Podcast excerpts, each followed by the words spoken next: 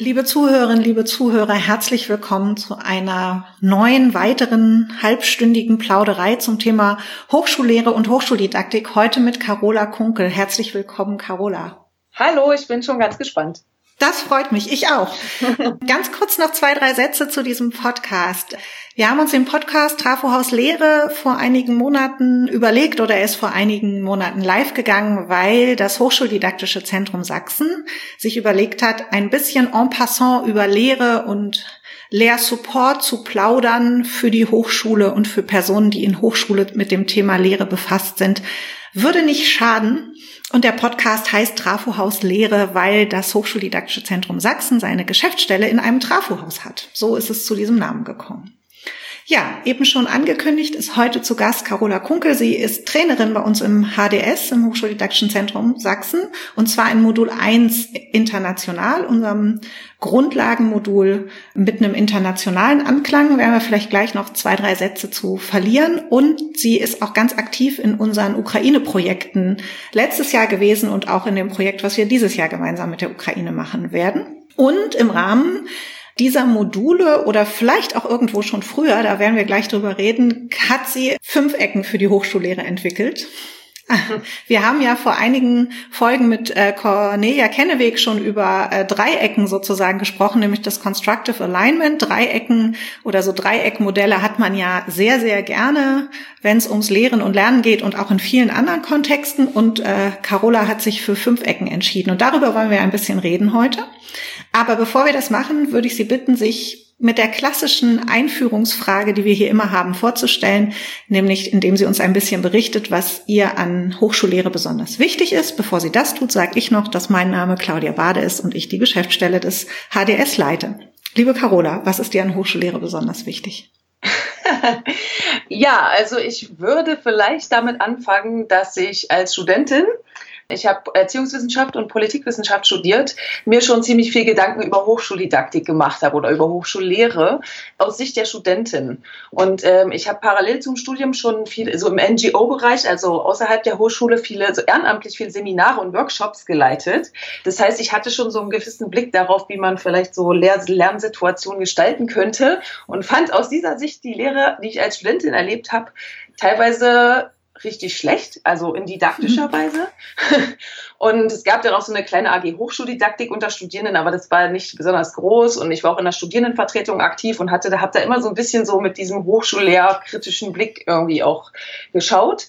Also man könnte sagen, das hat so mit so einem gewissen Leidensdruck als Studentin angefangen. Das, das muss ja für die Studierenden ja. gut sein letztendlich. Genau. Also da würde ich sagen, kommt das so ursprünglich her dass ich mich überhaupt für Hochschullehre interessiere und dann später, na, beruflich habe ich eine Weile im HDS ja mitgearbeitet, in der Programmkoordination und jetzt zur Zeit äh, bin ich ja freiberuflich, nebenberuflich sozusagen tätig, wie du schon gesagt hast, mit gewissem internationalen Fokus in der Hochschuldidaktik.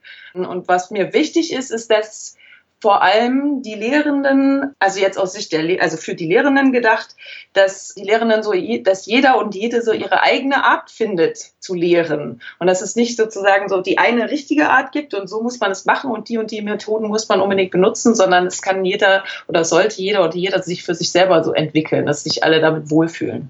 Und wieder die Studierenden in den Blick genommen werden genau. des jeweiligen Faches oder ja des jeweiligen Jahrganges, dass die gut lernen können. So würde ich es ja. schließen, weil das hatte genau. ich am Anfang ja gesagt. Ne? Genau, also ich finde halt immer so wichtig, so ein Potenzialgedanken, also es hm. quasi man so das, das eigene Potenzial ausschöpft, das Potenzial der Studierenden und letztendlich ja das Potenzial der Hochschule an sich, was die halt gesellschaftlich im Prinzip für eine Funktion hat. Also dass quasi die Leute, die an der Hochschule sind, die Studierenden, äh, die später quasi die Gesellschaft, die unsere Gesellschaft, die globale Gesellschaft können und so, ne? Ähm, ja. Und da trägt ja eine gute Hochschullehre enorm bei. Absolut. Genau, ja. Was dazu passt, ist, dass ich mich gerade verschluckt habe, das, das passt nicht.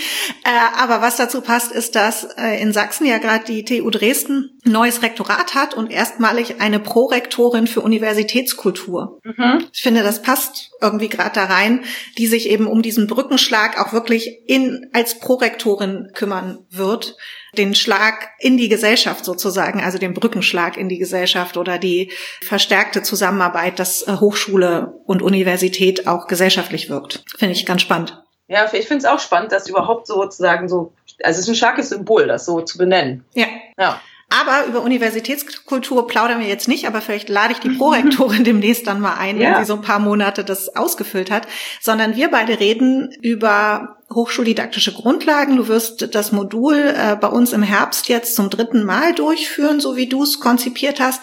Und im Rahmen dieses Moduls hast du entschieden, dass du ein neues Modell zur Analyse von Lernsettings einsetzt, was du auch entwickelt hast. Erzähl mal ein bisschen, was das ist und warum es dir wichtig ist, dieses Modell zu benutzen. Mhm. Also es handelt sich bei dem Modell im Prinzip um eine Art Hilfestellung für den allerersten Schritt, den man als Lehrende oder Lehrender äh, machen kann. Also aus meiner Sicht nicht nur machen kann, sondern sollte, wenn man damit anfängt, eine bestimmte Lehrveranstaltung zu planen. Also man kriegt quasi eine neue Lehrveranstaltung oder man möchte eine, die man schon gemacht hat, nochmal neu anschauen. Ja. Was macht man dann im ersten Moment? Also das ist sozusagen die, mhm. Dafür soll das Modell sein. Und mein Ausgangspunkt ist, dass es ja im Prinzip, wenn man eine, eine, ähm, eine Lehrveranstaltung plant, das wie ein Forschungsvorhaben ist. Damit können ja vielleicht sogar noch mehr Leute was anfangen an der mhm. Hochschule, dass man erstmal eine Analyse der gegebenen Lage macht. Also was okay. haben wir eigentlich? Und um das sozusagen jetzt nicht einfach nur so als Frage hinzustellen, ähm, habe ich mir so ein paar Modelle angeschaut, die es schon gibt, die hilfreich sein könnten. Und habe also eins davon war dieses didaktische Dreieck, was auch mit Cornelia Kenneweg schon besprochen wurde. Dann gab es das Mobile, das didaktische Mobile von ähm, Jörg Knoll. Mhm. Das kann man jetzt gerne mal nachgucken. Ja, wir werden es äh, verlinken. Genau.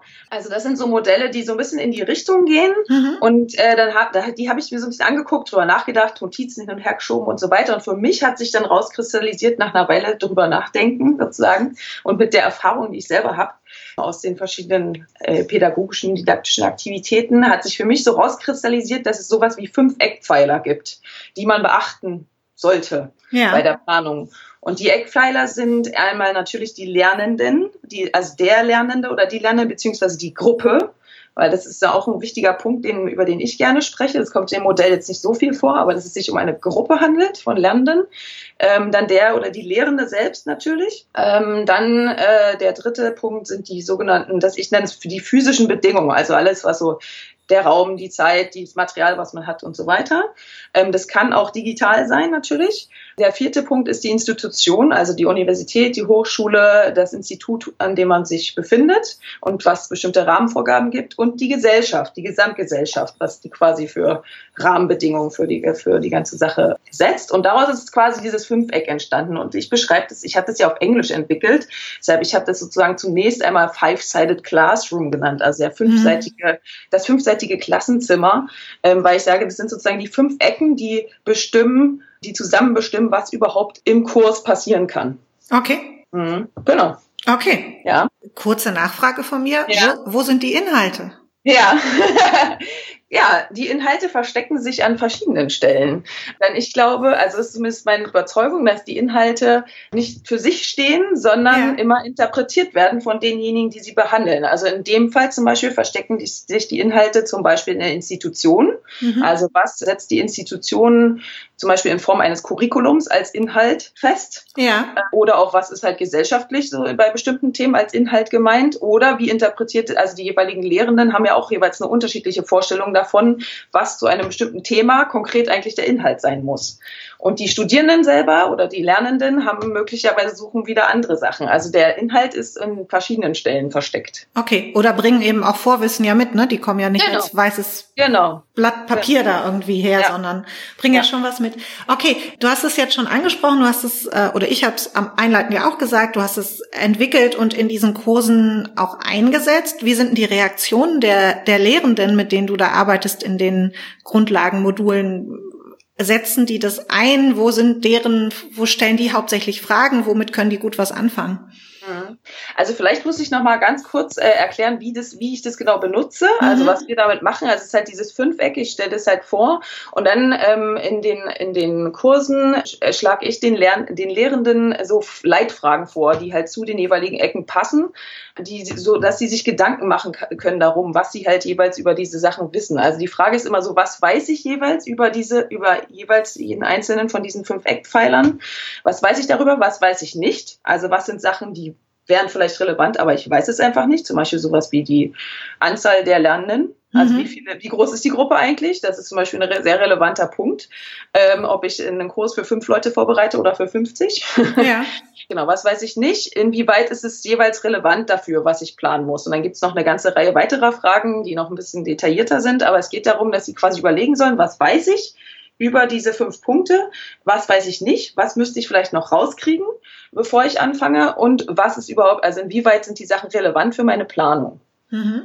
Genau, und jetzt die Frage, ähm, wie die Reaktionen sind. Ich würde sagen, sehr dankbar. Okay. Also einerseits, weil es natürlich recht, also weil damit jeder erstmal was machen kann, also Fragen beantworten kann jeder Lehrende, ähm, so ne, was weiß ich schon und so weiter. Und dadurch haben sie sozusagen quasi erstmal so einen ersten Schritt, was sie machen können. Und häufig geht es aber darüber hinaus, also über dieses reine, wie fange ich jetzt an zu planen, hinaus zu einem, okay, wie wie situiere ich mich als Lehrender überhaupt in diesem ganzen Kontext, also in dieser Hochschule, mhm. was ist meine Aufgabe und so weiter. Und für viele ist es einerseits der Punkt, dass sie sehen, okay, ich bin gar nicht allein verantwortlich für alles, was sozusagen funktioniert und nicht funktioniert, sondern es gibt noch weitere Faktoren, nämlich die Lernenden selber natürlich, die Institutionen, die ganzen Bedingungen, die Gesellschaft, die beeinflussen, was überhaupt machbar ist in so einem Kurs. Also es ent, so ein bisschen entlastet die Lehrenden häufig, weil die sehr viel, häufig mit sehr viel Druck kommen und sie müssen es unbedingt, ne, sie haben sehr wenig Zeit zum Vorbereiten, ähm, sie wollen es möglichst gut machen, sie haben aber sozusagen so viele andere Aufgaben und so weiter und das ist so die, die genauen Vorgaben sind so ein bisschen unklar und es gibt so viele Herausforderungen gleichzeitig und entlastet sie so ein bisschen einerseits und andererseits zeigt es aber auch ganz klar, welche, welches Potenzial und welche Möglichkeiten und Chancen da sind, wo man halt möglicherweise noch ein bisschen was ziehen kann. Genau. Das heißt, es ist auch ein bisschen Reflexion der eigenen Rolle, der eigenen Aufgabenbereiche, also auch eventuell die Chance mal zu verstehen, das ist ja alles gar nicht auf meiner To-Do-Liste, sondern das wäre eigentlich auf der To-Do-Liste von jemandem anderen, zum Beispiel ja. der Fakultät oder der, des Institutes oder so. Ja, genau. Also mhm. sowas wie, ich habe zu wenig Zeit oder einen schlechten Raum oder die Ausstattung ist schlecht oder die Vorgaben sind widersprüchlich oder sowas. Das ist halt, ist ja nicht das, das Verschulden oder so des Einzelnen oder der einzelnen Lehrenden. So, genau.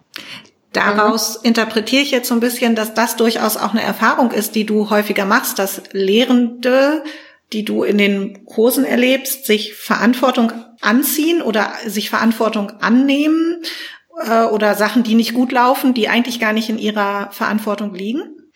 Ja, würde ich so beobachten. Mhm. Aber es, genau, also es sind ja, es handelt sich ja, würde ich sagen, zu aller, allergrößten Teil immer um sehr engagierte, sehr aktive Menschen, mhm. sehr, ne, Menschen, die wirklich auch viel leisten wollen und ja. so. Also es ist ja wirklich eine sehr motivierte Gruppe an, an ja. Menschen, so.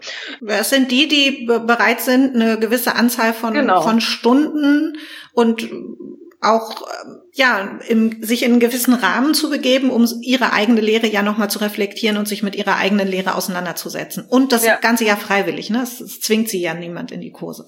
Ja, richtig, genau. Also insofern sind da sehr viele sehr motivierte Leute, die aber gleichzeitig ja also einfach diese Herausforderungen haben, die an der Hochschule vor allem für, also wir sind ja häufig Leute aus dem wissenschaftlichen Mittelbau, mhm. nicht alles, aber die allermeisten, ähm, die natürlich auch sozusagen was die Arbeitsbedingungen betrifft und so weiter nicht immer nur ähm, ja. alles äh, ne, rosa-rot vorfinden, sondern auch ihre Herausforderungen haben und dass das alles miteinander zu tun hat. Das kommt dann in der, an der Stelle häufig auch zur Sprache. Kann das nicht auch sehr frustrierend enden? Bis jetzt ist es nicht frustrierend. Also ich habe es noch nicht erlebt, dass es frustrierend geendet ist, sondern es war eher wie so eine bestimmte, wie so ein bestimmtes Bewusstwerden. Ja, okay, krass. Eigentlich müssten wir uns an anderer Stelle auch noch darum kümmern, dass es quasi in der Lehre besser läuft. Das ist nicht nur meine eigene Verantwortung. Ich muss nicht nur die perfekte, perfekte Methode finden, wie ich jetzt das sozusagen hinkriege, dass alle Studierenden am Ende alles wissen und die Prüfungen äh, äh, mit eins oder zwei abschließen oder so, sondern es kommt halt auf noch weitere Sachen. Also es ist eigentlich, ich erlebe es eher empowernd. Cool. Sozusagen. Hm. Also ich hatte jetzt gerade so ein Bild vor meinem inneren Auge, dass die sich in dieser Hochschullandschaft dadurch besser positionieren können oder sich neu positionieren oder sich ihrer Position sicherer sind und dadurch besser loslaufen können und mit mehr Energie sich dann dem widmen können, was ihre Aufgabe ist oder was Sie als Ihre Aufgabe definieren? Ja, also ein bisschen klarer, ähm, weil man sich auch zu bestimmten Sachen abgrenzen kann, vielleicht ein bisschen besser. Mhm. Ich meine, ich meine, es ist ja natürlich, es ist ja nur ein kleiner Teil von einem größeren Kurs. Ne? Also ja. wir beschäftigen uns ja nicht nur damit, sondern das ist sozusagen, denn in einem Moment ist das dann. Und ansonsten machen wir natürlich auch sehr viel Methodik und so weiter und Lerntheorie und so. Also insofern ist es, es hilft, würde ich sagen, so ein bisschen. Man könnte es natürlich noch vertiefen, so also diesen ganzen, diesen Aspekt, ja. Hm. Ich gebe schon mal den Hinweis, wenn es jemand vertiefen möchte, in dem bald zu erscheinenden HDS-Journal wird es einen Artikel von dir dazu geben, wo du das Modell noch mal etwas ausführlicher vorstellst und eben in schriftlicher Form. Das ist ja was anderes, als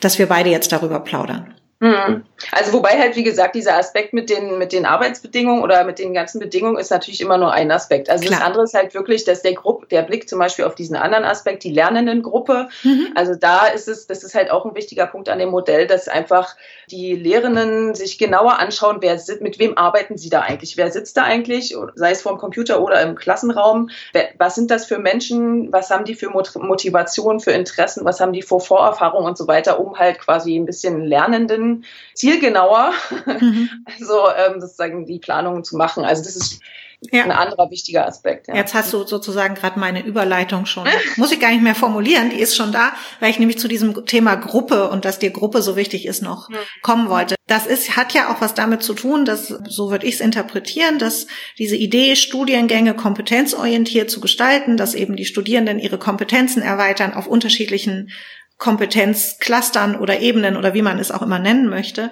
eben eine große Herausforderung ist. Davor aber steht zu analysieren, wen habe ich denn da überhaupt, um zu wissen, ob ich da in die richtige Richtung gehe. Mhm. Ja, also was halt, was ich wichtig finde, ist, dass halt so eine Lehr-Lern-Interaktion ist immer eine Interaktion zwischen Menschen. Also, ja. und das ist erstmal das Erste, dass die sozusagen, es treffen sich Lernende und Lehrende in einem Raum und erstmal sind es Menschen und dann kann sozusagen Lehren und Lernen passieren, aber es passieren ja immer noch ganz viele andere Sachen zwischen Menschen, wenn die in einem Raum sind, außer jetzt reines Lehren und Lernen. Das kann man ja nicht rausschälen aus allem anderen, was man so, ja. was man so für Beziehungen aufbaut und so weiter. Und das, das ist, ja, da in die Richtung geht das so ein bisschen. Okay, äh, mhm. auch schon wieder eine wunderbare Überleitung. Ich würde mich gerne mit dir noch ein bisschen darüber plaudern, was du so ganz allgemein mitnimmst, auch als Trainerin aus den hochschuldidaktischen Weiterbildungen in Modul 1 und auch denen, die du in der Ukraine gemacht hast. Wo siehst du da, also was sind so eben, weil du ja sagst, ne, du, du lehrst dort, aber du lernst dort ja, glaube ich, auch ganz viel. Also ja. mir geht's jedenfalls immer so, wenn ich die Chance habe,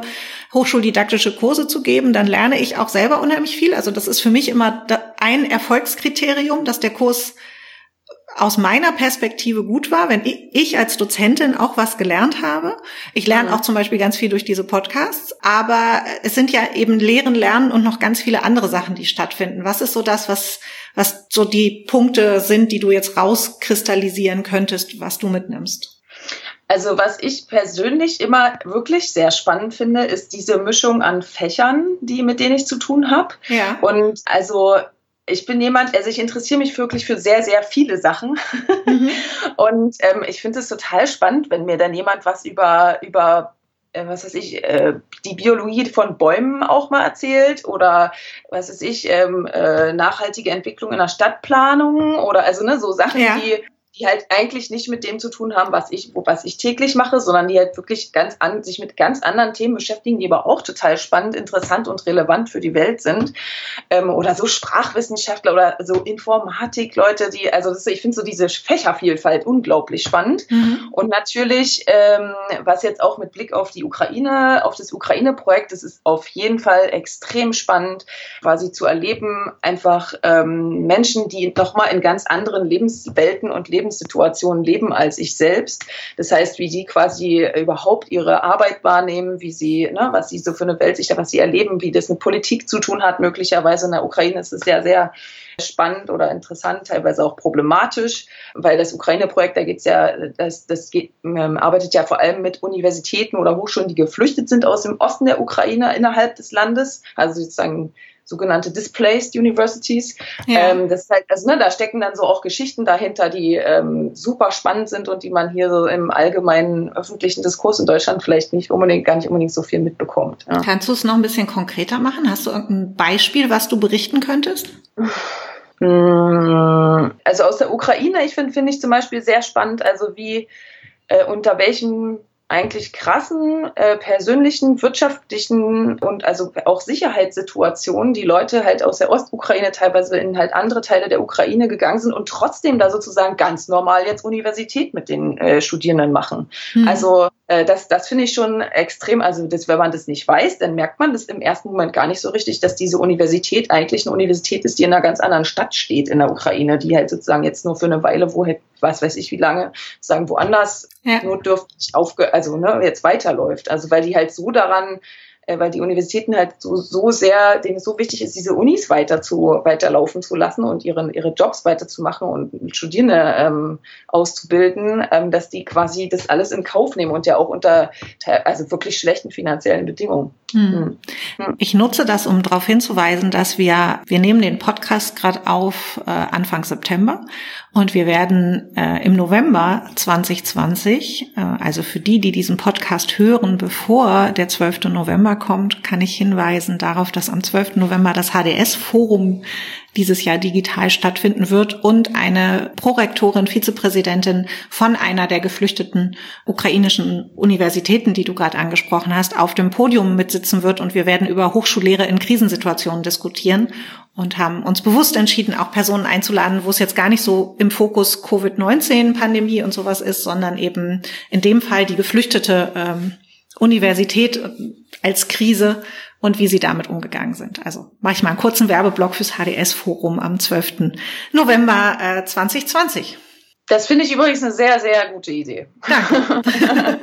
und den Werbeblock fürs äh, Modul 1 hast du ja gerade schon gemacht. Also einerseits ist es diese, diese Fächervielfalt, mit der man eben auch als Dozentin in diesem Modul 1 dann, ja, der man begegnen darf und mit der man arbeiten darf. Gibt es noch eine, einen anderen Aspekt? Naja gut, ich mache natürlich die äh, internationale ja. Version, das Modul 1 und äh, das ist natürlich nochmal anders spannend, weil man quasi vor allem, also nehmen ja sowohl Leute teil, die deutsche Sprache, Deut also Deutsch als Muttersprache haben, ähm, aber auch Leute mit anderen Sprachen, also die, das sind ganz gemischte Gruppen sind das immer und natürlich hat man da, also es ist interessant sozusagen quasi die Universitäten oder Hochschulen nochmal aus dem Blick von ähm, äh, Wissenschaftlerinnen und Wissenschaftlern, die aus dem Ausland nach Deutschland gekommen sind, mhm. äh, zu betrachten, also weil die da auch nochmal ganz ganz unterschiedliche Erfahrungen und auch, also denen fallen andere Sachen auf, als wenn sie schon immer hier gewesen wären. Hast du ein Beispiel? Ja. Mm. Na, zum Beispiel, also das mit den, also ein Beispiel ist vielleicht tatsächlich diese Vertragssituation, dass diese Prekarität in Deutschland der wissenschaftlichen Mitarbeiter, das ist nicht so bekannt im Ausland, dass es mhm. in Deutschland so ist. Ja. Ähm, ich würde sagen, davon sind einige überrascht. Mhm. Ähm, das erwartet man nicht für Deutschland, für ein Land ja. wie Deutschland. Und das andere ist, ähm, würde ich sagen, so wie, ähm, wie die Bedeutung von Lehre im Verhältnis zu Wissenschaft natürlich. Also mhm. das ist anders. Also in Deutschland ist jetzt die Wissenschaft sehr, sehr wichtig und jetzt die Lehre ist in den letzten Jahren nochmal so ne, sehr ja. gestärkt worden. Also ähm, und das ist halt in anderen Ländern ist das umgekehrt, würde ich sagen. Also dass halt da sehr viel Lehre gemacht wird und Studierende ausgebildet werden, aber der wissenschaftliche Teil, also es kommt halt drauf an, wo man wo man ist auf mhm. der Welt, aber es gibt halt auch Länder, da ist der wissenschaftliche Teil einfach nicht so spektakulär. Also genau, da geht es dann mehr um Lehre. Okay. ja. Vielen, vielen Dank. Wir kommen langsam schon zum Abschluss unserer heutigen Folge. Also wir sind mit einem konkreten Modell gestartet, haben dann gerade über die Ukraine gesprochen, über deine Erfahrungen als Dozentin in hochschuldidaktischen Grundlagenkursen, die dann auch noch ein, ja, ein sehr internationales Spektrum haben, äh, wo wir uns sehr darüber freuen, dass diese Kurse in der Zwischenzeit so regelmäßig bei uns im HDS stattfinden und auch so sehr gut nachgefragt werden. Ich finde, das ist auch einfach ein, ein ganz wichtiges Zeichen. Ähm, und zum Abschluss stelle ich eine Frage, die ich allen Podcast-Teilnehmerinnen an diesem Podcast Trafo aus Lehre immer stelle. Was sind denn deine Erkenntnisse aus den vergangenen Wochen zur Lehre? Und zwar hätte ich gern ein Wow-Erlebnis und eine Sache für die Mülltonne. Es darf auch die digitale Mülltonne sein. Ich würde sagen, es ist die gleiche Sache, die einmal gut und einmal schlecht ist. Und zwar was die, also was Schönes ist, dass durch die durch die Verlagerung ins Digitale ähm, mehr Menschen teilnehmen oder teilhaben können ähm, oder die, denen es sonst schwieriger ist, weil sie nicht so mobil sind, weil sie, ähm, dass sie sich weiter weg sind oder so, mhm. die sozusagen quasi an der Lehre teilnehmen können. Ähm, das heißt auch, man kann zum Beispiel auch Lehrende oder Expertinnen, ne, die irgendwie im Ausland gerade sind, die ja. irgendwo ganz woanders sind, könnte man sozusagen in die Lehre hier in deutschen Hochschulen einbinden. Okay. Also dieser dieser positive Teil. Ähm, und das andere ist natürlich, dass umgekehrt auch Leute dadurch ausgeschlossen, was für sie schwieriger wird, weil sie nicht die richtig guten, also nicht so gute technische Voraussetzungen haben, die mhm. für die sozusagen schwieriger wird. Also dieses Digitale, das ist einerseits quasi die Partizipation oder die Teil, die gleichberechtigte Teilhabe sozusagen stärkt und andererseits aber auch ne, für, auf, einem anderen, auf einer anderen Ebene wieder schwächt. Also es ist, ja. Es ist äh, verflixt und es ist noch verflixt. viel Arbeit da und äh, viele, aber eben auch viele spannende Impulse. Ich danke dir herzlich für die Impulse, die du heute reingegeben hast in diese Folge des Podcastes. Vielen, vielen herzlichen Dank. Ich danke für das schöne Gespräch. Allen Zuhörerinnen und Zuhörern sei gesagt, wenn Sie und ihr Anregungen, Tipps, Wünsche, Kritik habt, eine E-Mail an trafohauslehre.hd-sachsen.de reicht. Und ich freue mich auf eine der nächsten Folgen und sage Tschüss und bis ganz bald.